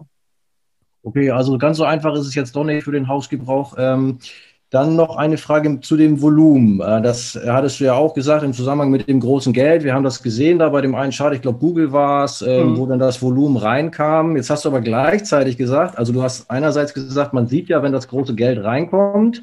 Habe jetzt verstanden, in Verbindung mit dem Volumen könnte man das erkennen sagst aber gleichzeitig, dass die großen ja Iceberg-Orders äh, verpflichtend sind. Das heißt, die können ja gar nicht ihr ganzes Geld auf einmal reinschieben. Ähm, wie ist das in dem Zusammenhang dann zu sehen oder zu erkennen? Oder ist es dann vielleicht eben doch einfach die Masse aus verschiedenen institutionellen ja. oder, oder wie ist das äh, zu, zu also deuten? In der Tiefe kann ich es auch nicht. Also nur hier ist das Beispiel Google. Ne? Also das ist ja nicht ein Tag. Das sind jetzt Tagescharts. Ne? Und du siehst über, sag mal, von, ist das irgendwann seit Mitte Februar fing an, dieses Volumen immer mehr anzusteigen. Und dann ist es eine Kombination aus mehreren Sachen, genauso wie ich halt nicht nur Chartanalyse mache, sondern ich habe eine Firma, die ist okay, ich habe einen Chart, der mir gefällt und ich habe in dem Chart Signale, die in Kombination bringen und ich habe die Fundamentaldaten. Und je mehr Puzzleteile zueinander finden, weil wir eben 10, 20.000 Aktien haben, suche ich mir halt die aus, wo die meiste Energie in die gleiche Richtung geht. Und hier habe ich mehrere Sachen. Ich habe die Widerstandslinie nach oben ist durchbrochen werden. Ich habe unten mein Hammersignal. Und ich habe ein ansteigendes Volumen, was eigentlich hier diese, diese Divergenz auch. Ne? Man hat ein ansteigendes Volumen, man hat einen fallenden Kurs und plötzlich dreht es. Ne? Also das meiste ist da passiert. Ob das jetzt Eisberg-Orders waren oder nicht, aber man hat im Vergleich zu vorher, dieses ganze Jahr, war das Volumen eigentlich auf relativ gleichem Level und plötzlich steigt es an. Ich sage es immer so schön, ich bin kein Jäger, aber wer im, im, in, im Kanada im Schnee unterwegs ist, also ich kann Hasenspur von Grizzly-Spuren unterscheiden. Ne? Und wenn ich hier im Chart, sag mal, im Volumen eine Grizzly-Spur habe, Muss es nicht, aber kann was zu bedeuten haben. So. Und diese Kombination aus Volumen mit anderen Signalen sind aus meiner Sicht sehr, sehr von der Wahrscheinlichkeit her genial. Jo, also das, das erhöhte Volumen sehe ich ja auch. Ich wollte nur noch mal wissen, woran man jetzt erkennt, dass da jetzt das große Geld, von dem du vorhin auch mal gesprochen hast, das äh, große Geld meine ich halt dieses Volumen, ne, dass halt viel, viel gedreht wird. Ob es wirklich die großen Investoren waren, aber es ist halt die ganze Geld, was irgendwo hat da eine Entscheidung stattgefunden mit, äh, mit viel Geld, mit hoher Wahrscheinlichkeit irgendwo. Und Vincent, ich kann dir mal sagen, also ich bin noch weit davon entfernt, mega perfekt da unterwegs zu sein. Ne? Aber ich habe mich jetzt doch einige Stunden damit beschäftigt und ich würde sagen, bis ich so mir zugetraut habe, eine Aussage zu treffen, mit, wo ich jetzt auch allermeistens von Reik den Daumen hoch gesagt, ja, sehe ich auch so, hast du richtig analysiert, hat so ungefähr sechs bis acht Stunden gebraucht, bis ich das geschnallt habe. Also nicht so furchtbar lange. Das ist, sind auch nicht, wenn man sagt, ich will jetzt mal, um zu starten, äh, wirklich vereinfachen, mich auf einige große Dinge, die statistisch gesehen die größten äh, Auswirkungen haben, fokussieren, dann ist das gar nicht so viel. Ich musste erst mal üben zu sehen, auf was ich achten muss. Das habe ich am Anfang überhaupt nicht geschnallt. Es sah alles bunt und wild aus und es war mir alles total durcheinander. Und ich habe mich übrigens auch nicht von ETFs wegentschieden zu Einzelaktien. Ich habe nach wie vor auch mein ETF-Grundlagendepot, was langfristig läuft, was ich auch super äh, sinnvoll finde. Finde es aber total spannend, um zu sagen, okay, unabhängig von dem, was langfristig läuft und langfristig quasi als Basisinvestment da ist, habe ich einfach Lust, hier noch einen aktiveren Ansatz zu fahren und einfach noch mehr ähm, Rendite zu holen. Das haben natürlich auch nicht alle meine Aktien 172 Prozent gemacht, aber es haben alle eine anständige Wertentwicklung gemacht. Und ähm, ja, ich bin da mit großer Begeisterung dabei. Ist ja auch nur, also wo ich ja hinaus will, ich will ja nicht irgendwie jetzt, sag mal, missionieren. Das ist einfach nur, den Blick zu schärfen, zu sagen, einfach diese, äh, diese zulassen, sich mit dem Thema zu beschäftigen. Und ich habe hier, Vincent, du machst Optionen, ne? Ja, also ich bin ja hier, ich weiß nicht, ob der Johann Köber ja ein Begriff ist, ist ja ein relativ bekannter Steuerberater. Mit dem war ja. ich ja lange Zeit in Verbindung und der hat ja auch keine Chartanalysen gemacht, der macht ja nur Optionen. Ne? Der hat mich dann irgendwann mal zu seinen Optionsleuten eingeladen und dann habe hab da einen Vortrag zu Charts gehalten. Ne? Und viele haben es ja nicht verstanden, wie man Optionen überhaupt handeln kann, wenn man Charts ja nicht lesen kann irgendwo. Ne? Und wir haben ja zusammen auch dazu ein Seminar gemacht genau diese Verbindung, die finde ich halt irgendwo genial, sich zumindest auf dieses Thema einzulassen, wo du außerhalb von dieser, ich habe ja von mal Jens Rabe das Seminar mitgemacht, das war mir ja so theoretisch mit den ganzen Analyse-Tools und so, ich dachte niemals mache ich das, ne? Warum macht das nicht darüber irgendwo? Ne? Also diese Verbindung, also ich finde es passend, aber das muss jeder für sich hinkriegen. Und mir ist es genauso wie Eva, als ich vor 15 Jahren das erste Mal in so einem Seminar war, da wollte ich den ersten Tag nach Hause gehen. Ich dachte, was ist denn das für ein Quatsch? Ne? Ich sehe da nichts und das ist mir alles viel zu bunt. So, und irgendwann, man muss diesen, diesen Blick dafür kriegen und sag mal, sich die Frage stellen, lohnt es sich? Aber dazu komme ich vielleicht noch. Irgendwann sind wir schlecht durch. Ich weiß nicht, wie lange wir machen. Erlebnis, was ich dieses Jahr hatte, weil immer diese Diskussionen sind, wollte ich mich äh, hier mal bewerben, ne? Irgendwie Finanzberater, dachte du, machst du mal aus, aus, aus Spaß Dani, da irgendwo Dani, mit. Ja? Dani wollte was sagen, wir müssten den anderen auch die Chance geben. Ja, ähm, ich wollte noch mal ganz kurz anknüpfen an das, was Eva gesagt hat, weil ähm, ich aus, meinen, aus meiner Community auch immer wieder ähm, Interessentinnen habe, die das sehr spannend finden, Reik, was du da machst.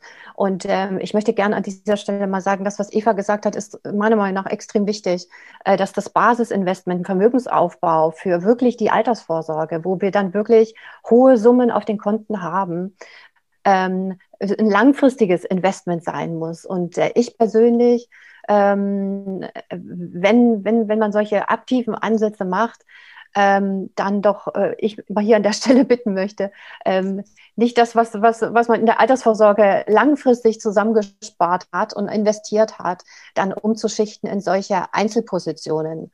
Ähm, wie siehst du das, Raik? Würdest du sagen, Dani, ähm, äh, hier siehst du zu, äh, bist du zu vorsichtig oder? Ähm nee, also ich sag mal so, wer, wer keine Zeit hat, sich damit zu beschäftigen, ich bin nicht dagegen. Ich will es nur so sagen, okay, vielleicht kriegt die Ergebnisse verbessert, weil die Lehre war meine Mutter, die nicht das große Konto hat. Und es gab gar keine andere Wahl. Da hätte ich mit dem ETF oder mit irgendeinem Fonds überhaupt nichts machen können. Wäre überhaupt nicht gegangen. So. Ja, aber wir reden ja beim, beim Vermögensaufbau nicht nur von 30.000 Euro. Ne? Wir reden da ja für, um, um Summen von 300 bis 700.000, 800.000 Euro. Ja, es ist ja okay. Aber letztendlich ist es doch das Gleiche. Also die, der Große, der ein Konto von 500.000 Euro hat und das schwankt 30 Prozent, der kann danach immer noch gut leben. Der mit, mit weniger Geld, der muss ja gerade erst recht eine, eine bessere Performance äh, irgendwo hinkriegen. Und ich bin auch nicht dafür, sag mal, jetzt das, das, das zu, äh, äh, zu, zu wechseln. Aber sich einfach mit dem, mit dem Thema auseinanderzusetzen. Und ich bin ja Investor. Was ich jetzt gezeigt habe, geht ja nur darum zu sagen, anderes Beispiel hier, ich bin lange, lange in Vonovia investiert gewesen, bis die Mietpreisbremse kam. Die ist einfach nur nach oben gelaufen. Da ziehe ich meine Linie unten drunter und wenn es keinen Grund gibt, auszusteigen. Ich habe noch, doch, ich habe jetzt irgendwann ein Grundstück verkauft. Immobilien blickt da genauso Investor. Ich kaufe die und lasse die laufen wenn wir jetzt mal irgendwo komische politische Verhältnisse hier kriegen, kann es sein, dass ich die veräußere, wenn ich merke, okay, das, das, das funktioniert mit Immobilien nicht mehr, wir kriegen hier wieder eine zweite DDR. Dann würde ich wahrscheinlich auch Immobilien verkaufen. genauso sehe ich das mit ETFs und mit anderen Sachen. Mir geht es darum, einfach zu, zu wissen, ob man es mit ETF oder sonst was macht. Einfach zu sagen, was ich hochgradig gefährlich halte, ist eigentlich im Moment, dass alle machen ETF. Und ob Leute Ahnung haben oder nicht alle machen und sparen, habe ich so dieses Gefühl. Ja, aber die, die ohne viel aber, aber, sind ja. auch deutlich besser aufgehoben. Also, ja, ist ja okay. Aber wo, wo, selbst worauf ich auch hinaus will, ob jeder immer, ich bin halt der Verfechter von Einzelaktien und gibt sozusagen das zumindest mitzumachen und zu probieren. Aber was auch sein sollte, ist dieses Wissen genauso bei ETF, wann ich aussteige. Ich habe dieses, dieses Jahr hier mit irgendeinem Makler gesprochen, sagte, er macht ETF, er ist hochgradig zufrieden, weil er hat ja immer noch 2% plus. Ne? Also ja, er genau, ist nicht genau, ausgestiegen. Ja, genau, das ist ja nicht die Strategie bei ETF. Da geht es nicht drum rein und raus, sondern da geht es ja darum, dass wir sagen, okay, in the long run werden die Dellen da aus und wir und gerade. Ja, wobei, jetzt eine, Fra eine wobei ganz kurz, ganz kurz, wenn äh, ETFs ist ein wunderbares Instrument auch für Reichs Ansatz, wenn ich eben nicht mit einem Einzeltitel, sondern eben die Chartanalyse äh, vom Anspruch her müsste genau. die ja genauso gut für den ganzen Markt funktionieren. Ja, Hat er, glaube ich, auch an, aufgelegt am Anfang. Und dann kann ich natürlich genauso sagen, ähm, nee, Einzelwerte, Chartanalyse ist mir zu riskant, da muss ich zu sehr ähm, äh, zu, genau. zu viele Positionen aufbauen. Ich nehme nur eine einzige und lasse darauf dann ähm, die äh, Chartanalyse laufen. Also das müsste vom Anspruch her genauso genau. funktionieren. Genau. Und weil, ich weiß nicht, guckt euch mal, guckt euch mal. Annette schüttelt den Kopf. ja, guckt euch, Annette, guckt dir mal die Charts in Japan an. Was sagst du eben Langfristanleger? der in, in, in, in, in, im japanischen Markt unterwegs ist und der fällt zehn Jahre nur. Also da muss ich sagen, da, da ist doch zumindestens, der soll ja nicht in Einzeltitel gehen, aber selbst da auch zu sagen, ich beschäftige mich mal mit dem Thema und ich sollte mir mal irgendwann überlegen, vielleicht, wenn die Gesamtsituation, das ist jetzt nicht bezogen auf die ETFs, aber politisch, keine Ahnung, Zinsen steigen, keine Ahnung, was ja irgendwo so passieren kann. Und wenn die Herde der ETF-Anleger plötzlich mal ins Verkaufen kommt, was denn passiert? Ne? Gar nichts. Was soll denn dann passieren? Und, und, und was interessiert mich die Wertentwicklung von Japan, wenn ich nicht einen Japan-ETF gekauft habe und ich werde doch nicht in einem Altersvorsorgedepot, das aus sieben Titeln bestehen soll, von mir soll noch acht, ja, explizit eine persönliche Delle auf Japan legen, es sei denn, ich bin überzeugter Japan-Verfechter. Dann kann ich das selbstverständlich. Ist ja, ist ja bloß ein, ist ja bloß ein Aber das ist, das ist das, das, also für mich bleibt es tatsächlich, also das als, als für den Spaß nebenher in einem, in einem Spekulationsdepot, klar, warum nicht? Hm. Aber ähm, als, als, als Altersvorsorge, Vermögensaufbau richtig dick Geld anhäufen Depot, kann ich dir zuhören, aber ich würde dir niemals folgen. Musst du doch nicht, musst ja nicht. Wir können ja im kleinen Rahmen mal miteinander anfangen. Äh, ich wollte noch, ich wollte noch eine Sache ergänzen. Ähm, ich bin ja auch in, Einzel, in einige Einzelaktien investiert und ähm, ich merke, dass das aber vom psychologischen her, das haben wir noch gar nicht angesprochen, ähm, einen großen Unterschied macht, ähm, ob man in Einzeltitel investiert ist oder in den Gesamtmarkt über, über ETFs. Also mit mir macht das viel mehr. So. Ich hänge emotional in den Einzeltiteln schon. Ähm, nicht, nicht in den ETFs, aber äh, das, ficht mich, das ficht mich in der Tat an. Ich kann zwar das, die Reize drüber schalten, aber es ficht mich trotzdem an. okay, denn mal, mal, mal meine Idee. Du kannst mir gerne mal deine, deine Chart oder deine, deine, deine, Werte, deine Werte zukommen lassen. Äh, ich weiß schon, warum ich, Ich weiß schon, warum ich die im Depot habe. Es ficht mich trotzdem an. Also das ist, das, das, das, das, das kriegt man auch nicht einfach so entkoppelt. Und wenn Nein. du dann große Beträge handelst. Ich meine, ich wollte ich wollte es noch mal reinbringen. Es ist, es, diesen emotionalen Aspekt ähm, äh, ist auch wichtig, den zu, zu, zu bedenken in diesem Punkt. Aber bei mir ist so, äh, oder andersrum, jetzt den, den Punkt, was mich irgendwo vor zehn Jahren in dem ersten Seminar abgeholt hat war, ich kannte die Bücher schon, ich kannte ja ihn von Vorträgen schon, kannte das alles schon. Ansonsten hätte ich dieses Seminar damals nicht gebucht für zehn Tage in, in der Sommerzeit, wo wir eigentlich Häuser bauen müssen irgendwo. Ne? So. Eins der ersten Sachen war, um zum Thema fundamentale Analyse. Er hat uns einen Chart an der Wand gemacht vom, vom DAX mit allen Nachrichten dazu. Super positive Nachrichten vor der Finanzkrise. Der Chart ist schon am Kippen mit einer einfachen Linie also die fundamental, da hat man gesagt, die Welt ist in Ordnung und der Chart kippt schon. Der fragt uns, was machen wir? Natürlich aussteigen. Danach kam die Finanzkrise. Ich weiß nicht, wer mit dem Depot die Finanzkrise ausgehalten hat, ohne da auszusteigen. Punkt eins. Punkt zwei. Danach, wir saßen zu spät vorm Rechner, der lädt uns 30 Charts. Wir wussten nichts. Wir wussten nicht, ob das ein ETF ist, ob das ein Fonds ist, ob das ein Rohstoff ist, ob das irgendwas ist. Nichts. Wir hatten keine Indikatoren, nichts. Wir hatten blanke Liniencharts. 30 Stück. Er hätte gesagt, ihr habt jetzt zehn Minuten Zeit, um zu entscheiden, was ihr davon kauft und was ihr davon verkauft. Zehn Minuten ist schon mal sportlich. Ne? Dann haben wir zehn Minuten davor gesessen, haben überlegt, was wir da mit unserem gefährlichen Halbwissen tun. Dann waren die zehn Minuten um und dann sagt ihr, bevor ihr mir jetzt eure Ergebnisse sagt, werde ich euch eins sagen. Wenn ihr jetzt zehn Minuten gebraucht habt, die Entscheidung zu treffen, habt ihr neun Minuten eurer Lebenszeit verschwendet. Da dachte ich, der spinnt. Nach drei Tagen Seminar wusste ich, der hat recht. Das nur zu dem Thema und jetzt zu der Emotionalität wenn du das hinkriegst. Wir sind schon fünf Minuten über der Zeit und eigentlich halten wir uns immer sehr genau an unseren Zeitrahmen. Ja, daher, äh, ne, wir, deine Folien werden wir nicht mehr zu Ende kriegen und auf die okay. Psychologie können wir auch nicht mehr in aller Tiefe einsteigen. Aber ich würde gerne einmal äh, von Frank äh, die, auf die Frage eingehen. Der hat gefragt, ob es auch Beispielcharts mit Verkaufssignalen gibt. Ich weiß nicht, ob Reik welche mit hat. Ich glaube jetzt nicht, aber ja, natürlich gibt es die auch. Ne? Beziehungsweise ähm, letzten Endes hat er ja vorhin auch gezeigt bei Wirecard, was wären Ausstiegspunkte gewesen? Wie hat der Kurs ausgesehen? Wann hätte man eigentlich spätestens mal rausgehen sollen? Ne? Das ist quasi etwas, wo man so Ausstiegschancen, äh, wo man Ausstiegsszenarien dann sieht aber es gibt noch mehr, um das zu beantworten, gibt noch mehr, als das ist bloß ein Beispiel gewesen jetzt mit diesen, mit diesen Widerstands- und Unterstützungslinien, aber es gibt noch mehr Sachen, wo man es mit, äh, mit ablesen kann. Es sind ja immer nur Wahrscheinlichkeiten. Ne? Dann würde ich vorschlagen, also ich fand es total spannend, aber wie gesagt, ich bin auch sowohl in ETFs als auch in Einzelaktien mega happy und ich bin sehr glücklich, dass ich beides für mich nutze und dass ich nach Jahren des komm, probier das mal. Nee, nee, nee, ich mache nur ETFs. Dann doch mal gesagt habe, okay, ich taste mich da mal so langsam voran. Ich finde es also wirklich sehr, sehr spannend. Würde ich mich aber auch von euch anderen, ich finde, wir haben jetzt einen coolen Eindruck von dem bekommen, was Reik kriegt. Wir haben auch seine Begeisterung mitbekommen von euch anderen und auch natürlich gerne nochmal von Reik abschließend nochmal das Feedback dazu abholen. Und ich denke, wir diskutieren dann an anderer Stelle nochmal weiter, weil wir wirklich immer so ein bisschen auf den Zeitrahmen achten und ich jetzt hier ungern zwei Stunden äh, das Ganze ausdehnen würde. Obwohl, vom Spaß her würde ich das schon gerne machen. Aber erzählt mal, was ist so, was ist eure Conclusio zu dem Thema? Ja, wenn ich anfangen darf, also ähm, ich fand das jetzt eigentlich auch sehr spannend und finde das ein bisschen schade, dass wir in der Diskussion, die natürlich auch spannend ist, also dieses Für und Wider, ein bisschen hängen geblieben sind. Ich hätte sehr, sehr gern noch mehr erfahren, äh, worauf man jetzt achten soll, neben den Strichen und dem Volumen und so weiter und dem Hammer, äh, ob er nun aus dem Keller ist oder wo man den findet und so weiter.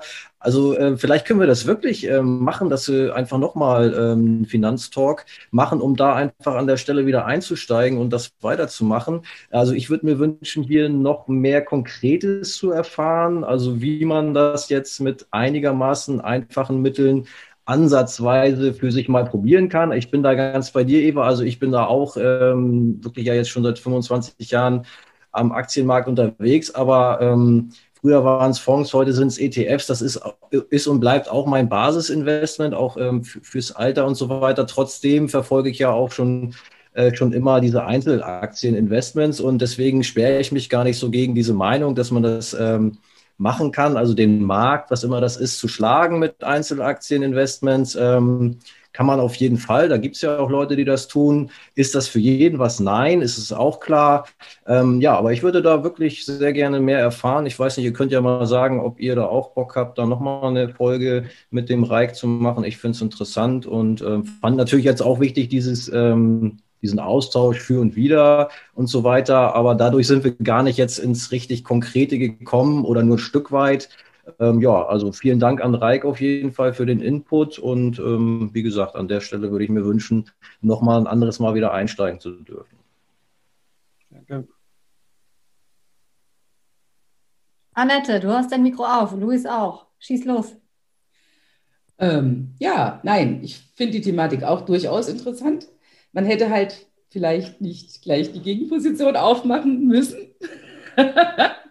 Wenn man gar nicht erst die Frage gestellt hätte, ob es hier um besser, schlechter, ähm, schlägt jemand den Markt oder schlägt man ihn nicht, ähm, sondern das einfach als das hingestellt hat, hätte, als das es für mich da steht, sprich eine Möglichkeit, um Aktien, Einzeltitel zu suchen, zu finden, zu bewerten, wie auch immer. Ja ähm, dann wäre man auch nicht ins Diskutieren so abgleiten, hätte, hätte man nicht so abgleiten müssen. Das fand ich aber ähm, das war ganz erfrischend, dass wir uns hier, wir sind ja häufig ansonsten auch sehr einer Meinung und mal hier so ein bisschen miteinander kommen. Ja, aber es ist ja eine künstliche, es ist ja eine künstliche Diskussion, eine künstliche Gegenposition. Ja. Ähm, von daher nein, eigentlich müßig. Ähm, nichtsdestotrotz, wie gesagt, eine interessante Geschichte wäre durchaus was, was ähm, mir Spaß machen könnte in, in meinem Spekulationsdepot oder mal einfach mal gucken, ja, wie komme ich denn? Weil wenn ich mir meine Aktien suche, mache ich das halt anders. Ja, schadet ja nicht mal zu gucken, wie andere Leute ihre Aktien suchen. Warum nicht? Das ist also gar kein, gar kein Thema. Wie gesagt, als, als, als Gegenposition zu passivem Investieren halte ich das für ungeeignet. Wer will schon jeden Tag oder einmal die Woche über Geld nachdenken müssen. Also über sowas Geld nachdenken müssen. Ja? Wenn ich das als Hobby habe, gerne, aber wenn ich wenn ich nicht als Hobby habe, nö. Ähm, ja, aber schön, dass du da warst, Raik, fand ich gut. Und wie gesagt, gern können wir mal weiter gucken, wie du Aktien auswählst. Das ist, macht auf jeden Fall den Eindruck, als wäre es leichter, wie ich es hier mache. ähm, von daher schadet das ja mal nicht. Ja ein, einfach zulassen, das Experiment. Wie gesagt, das ist nö, alles gut. Ja. Louis Danny, wer will? Louis hat schon offen. Ja, dann lege ich mal los. Ja, Börse lebt ja im wahrsten Sinne des Wortes von Handlungsvielfalt. Nur so haben wir ja gesagt, kommen ja Kurse zustande. Von daher auf jeden Fall ein sehr interessanter Einblick in eine Welt, die mir ja immer sehr fremd und abstrakt war äh, und nach wie vor noch ist. Ja, ich bin da einfach. Aber du hast schon von wahr gesprochen.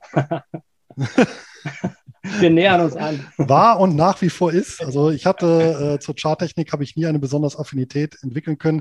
Ich bin einfach ein äh, nüchterner Random Walker. Ja, ähm, sprich äh, Märkte haben kein Gedächtnis und äh, es ist für mich rational nicht nachvollziehbar, warum Kursverläufe ja, historischer Natur Aussagen über die künftigen äh, Bewegungen äh, geben sollen.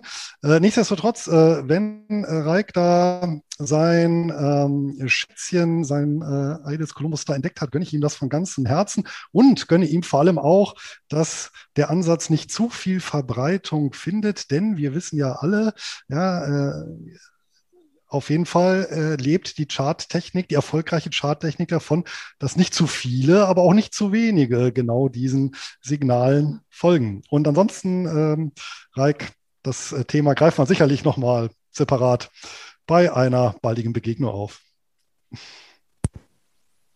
Dani. Ja, danke an Reik. Ich fand das interessant äh, und spannend. Äh, ich beschäftige mich ja auch immer wieder mit Einzelaktien, äh, ein bisschen auf eine andere Art und Weise, aber ähm, spannend.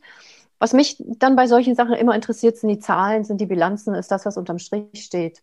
Ähm, und äh, das sind im Grunde eigentlich die Zahlen, die mich über das, was mich am Ende überzeugt. Ähm, und ähm, das haben wir noch nicht gesehen. Und äh, vor allen Dingen auch die Verlustgeschäfte. Das ist auch was, was mich interessiert bei solchen Sachen. Ähm, äh, von Daytradern weiß ich, dass die, da gibt es ja auch teilweise statistische Ausführungen, dass die meisten tatsächlich äh, Verluste machen. Reik macht ja jetzt kein Daytrading, also das haben wir jetzt kein Daytrading gemacht, aber äh, ohne genaue Zahlenanalyse bleibt für mich das alles zu ungreifbar, zu abstrakt und äh, zieht mich nicht so in den Bann. Ähm, aber äh, wie gesagt, äh, mit, mit, ein paar Zahlen unterfüttert, dann sieht es vielleicht noch ein bisschen anders aus. Spannend auf jeden Fall. Reik, dein letzter Satz. Ja, ich bin, hoffe, dass ich, ja, mein letzter Satz, also ich, ich kann es bloß sagen, ich habe, ich weiß nicht, sind die Charts noch zu sehen? Nee, okay. Nee, ich hatte so ein Beispiel rausgesucht. War, war, bitte? Sechs, Rendite-Rechner 26 Prozent, aber ich mache mal so kann man uns ja. hier nochmal alle Infos. Ist, ist, äh, ist nur dieser, dieser Ansatz, weil ich schade, also sag mal so, ich bin ähm, hier, die, die Heike, die, die hat es so treffend gesagt, ne? die hat ja, sag mal, viele Seminare vor mir schon besucht und hat ja lange mit mir gesprochen, ob sie bei mir auch noch ein Seminar mitmacht. Und sie hat es vielleicht auf den Punkt gebracht, dass ich vielleicht im Unterschied zu den anderen irgendwo einen effektiven Weg gefunden habe der Analyse. Und sie war ja bei der Jana Misar schon vorher und war woanders und hat Seminare mitgemacht und hat gesagt, okay, diese Effektivität finde sie schon, äh, schon genial, die da rauskommt irgendwo. Ne? Und das ist, ist eine Übungssache. Und deshalb wirklich bloß, ja, einfach zu sagen, mal probieren, offen zu sein und entweder ist es was oder ist es nicht. Ne? Also ich bin zum Beispiel auch Daytrading, weil wir das ein paar Mal hatten. Ich habe mal Future-Handel gemacht bei irgendeinem Hedgefondsmanager. Ist nicht mein Ding. Ist mir zu stressig. Ich will nicht den ganzen Tag vom Rechner sitzen. Ich bin wirklich Investor und was wir gemacht haben, sind ja nur Einstiegssignale. Wenn hier irgendeine Aktie die nächsten zehn Jahre einfach bergauf klettert, Warum soll ich da wieder rausgehen? Wenn die diese Linie unten nicht durchbricht, dann soll die doch wachsen. Wenn die Zahlen dazu stimmen, ich bin da auch 20 Jahre investiert. Kein Thema. Google, hätte ich nie gedacht, dass ich Google jemals verkaufe, habe ich zu Corona gemacht. War nicht so verkehrt. Ein Satz. Ach so, sorry. Ja, Punkt. Ja, also probiert's aus. Danke für das Feedback. Hat Spaß gemacht. So. Von meiner Seite auch vielen Dank. Ich fand es auch super, super spannend, weil einfach so zwei Investmentansätze, die ich beide super finde, die auch einfach mal nicht zusammengekommen sind. Es ist was völlig unterschiedliches, es bleibt was völlig unterschiedliches, aber wir hier einfach auch mal über einen anderen Investmentansatz gesprochen haben, weil wir ja ansonsten alle relativ einer Meinung sind in Bezug auf ETF. Und hier hatten wir durchaus auch mal ein differenziertes Meinungsbild. Das fand ich persönlich sehr, sehr spannend. Vielen Dank für all eure Meinungen an dieser Stelle. Noch der Hinweis, ähm, Annette, Dani, Luis und Vincent haben auch einen Finanzblog. Äh, lohnt sich auf jeden Fall zu abonnieren. Guckt euch das an. Ähm, Reik hat auch eine Gruppe auf Facebook, die anderen haben auch alle Gruppen auf Facebook. Ähm, schaut einfach, dass ihr mit den Leuten in Touch bleibt, um euch mit all den coolen Infos zu versorgen. Vielen, vielen Dank, dass ihr live mit dabei wart. Habt einen wundervollen Abend und wir sehen uns in spätestens acht Wochen wieder. Bis dahin, ihr Lieben. Vielen Dank. Tschüss. Ciao, ciao. Ciao, ciao. Tschüss.